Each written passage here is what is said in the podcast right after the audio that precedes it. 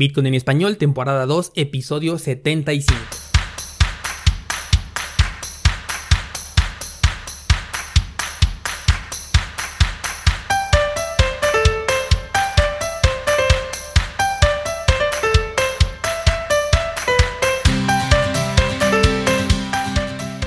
Bienvenido, esto es Bitcoin en español, el podcast donde hablamos de criptomonedas, tecnología, cadenas de bloques y por supuesto Bitcoin. Yo soy Daniel Vargas, soy el fundador de cursosbitcoin.com, la plataforma guía que te permite aprender desde lo más básico sobre Bitcoin y criptomonedas hasta convertirlas en parte de tu vida, de tu negocio y de tus inversiones. Esta semana vamos a platicar sobre si Bitcoin puede ser una opción para el retiro, pero antes de empezar déjame darte las gracias porque este mes las descargas del podcast se dispararon. Y esto es gracias a tus valoraciones y comentarios que me dejas en cada una de las aplicaciones desde las que me escuchas. Estoy seguro que este año vamos a duplicar muy fácilmente el número de descargas que tuvimos el año pasado, así que gracias por la confianza y ahora sí, vamos a comenzar. Esto es Bitcoin en español. Lunes 3 de febrero, así de rápido ya estamos en el segundo mes del año y así de rápido cuando volteamos y vemos hacia atrás, vemos todo el camino que hemos recorrido y nos parece increíble que ya estemos en la etapa del descanso laboral y es por eso que hoy vamos a analizar a Bitcoin como tu sistema de ahorro para el retiro. Pero primero vamos a hablar un poco sobre el precio porque como dije fue una semana interesante. El precio rompió la barrera de los 9.200 dólares pero lo hizo de forma muy tímida. No hubo un gran interés de compra, los toros llegaron dubitativos al mercado y al momento de grabar este episodio todavía al precio se le ve indeciso. Tengo el gráfico de frente y estoy viendo un posible escenario en el que los 8.800 dólares juegan un papel muy importante porque se encuentran en la zona de soporte de un canal que se formó desde que comenzó el movimiento alcista del precio de Bitcoin. Te voy a dejar la imagen en las notas del programa lotterybitcoin.com diagonal podcast para que veas de lo que estoy hablando y si este punto fallara veo un posible retroceso a los 7.800 dólares. Estuve viendo también que según un estimado el halving de Bitcoin se daría el 8 de mayo. Esto lo publiqué en Instagram. Si quieres pasar a checarlo, encuéntrame como arroba Dani M. Vargas. Ahí te dice a cuántos bloques estamos del halving y el estimado de la fecha.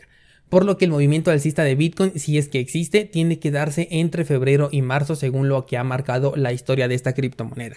Pero ya sabemos que eso es simple especulación.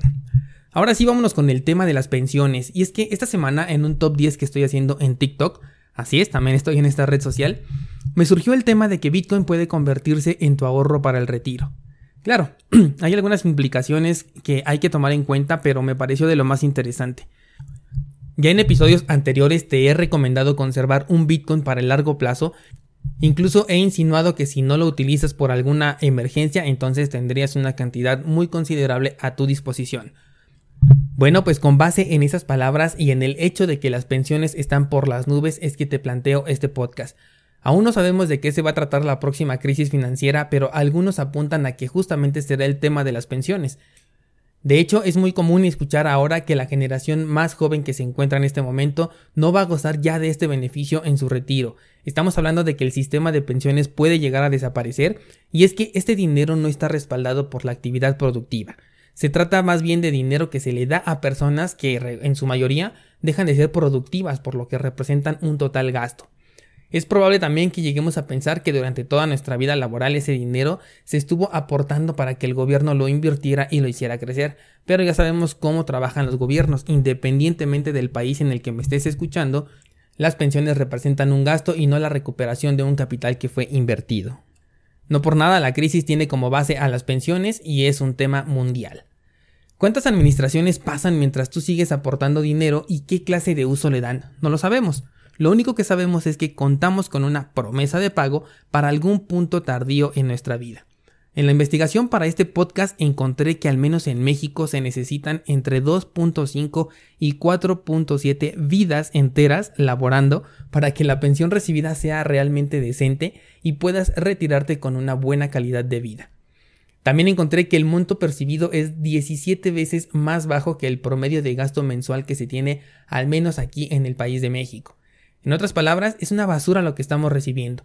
Tampoco le podemos echar toda la culpa al gobierno porque mucho tiene que ver con nuestra educación financiera.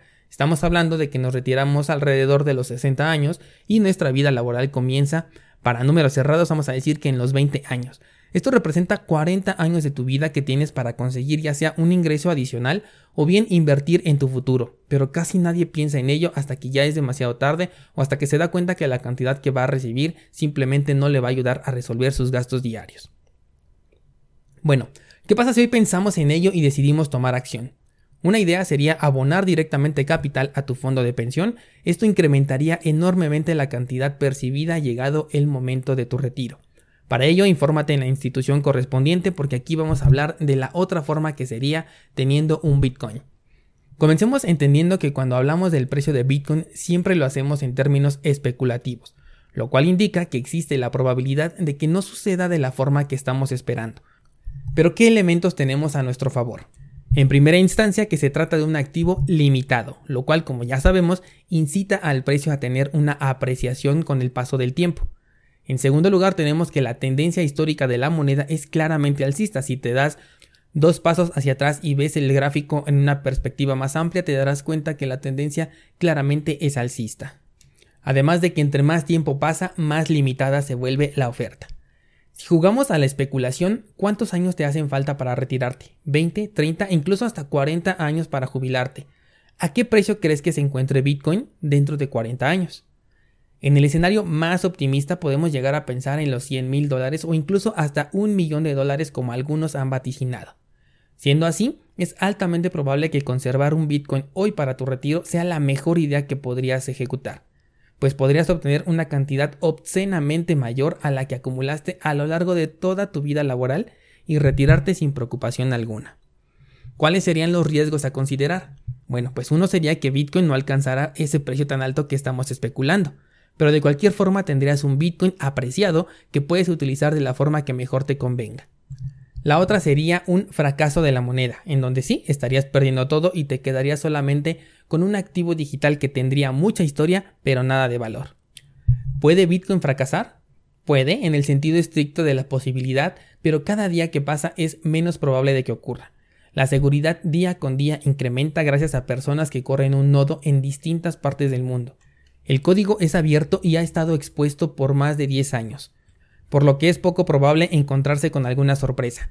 Encontrar alguna vulnerabilidad después de todo este tiempo ya resulta cada vez más difícil, además de que hemos visto ya cómo ha resistido a los ataques organizados de manera sobresaliente. Un escenario adicional sería la creación de una versión mejorada de Bitcoin. Puede resultar mucho mejor y tener bondades con las que Bitcoin hoy no cuenta, pero aún así en este escenario no le quitaría la utilidad a Bitcoin, así que seguiría teniendo un valor. Con estos elementos es posible afirmar que Bitcoin es una buena idea para el retiro. Te permitiría tener una buena calidad de vida porque además no te lo vas a gastar todo de inmediato, por lo que es una inversión que puede seguirse apreciando aun cuando ya la comiences a utilizar, a diferencia de una pensión tradicional, la cual una vez que se tramita ya no sigue creciendo. ¿Qué te parece la idea? ¿Almacenarías un Bitcoin por los siguientes 30 o 40 años? ¿Te parece muy difícil? Chécate el curso de mi primer Bitcoin ahí en la página que tenemos. Te lo sugiero porque una vez que consigues tener el primero, te vas a dar cuenta que lo único que tienes que hacer ahora es repetir la operación inicial para ir por el segundo y así sucesivamente. Cuéntame en los comentarios si vas a tomar acción al respecto o si prefieres utilizar lo que ya ganes en el corto plazo. Sobre todo si eres una persona muy joven que está entre los 20 y 30 años, Regularmente a esta edad no pensamos en nuestro futuro, no pensamos en una, vejez, en nuestra pensión, en cómo vamos a vivir en la última etapa de nuestra vida. Y es ahí donde te cometemos un grave error porque lo comenzamos a pensar cuando ya estamos muy cerca de esa edad, cuando ya no tenemos una expectativa laboral fuerte, cuando ya no tenemos la salud al 100% como la podemos llegar a tener ahorita a la edad que tenemos. Y es ahí donde terminamos conformándonos con la mediocre pensión que nos da el gobierno. Me interesa saber tu opinión, ya sabes, contacto arroba cursosbitcoin.com o bien en los comentarios de cada una de las aplicaciones en donde puedes escuchar este podcast. Regálame tu opinión. Yo soy Daniel Vargas y tenemos una cita el próximo jueves en una nueva cápsula Bitcoin. Gracias y hasta entonces.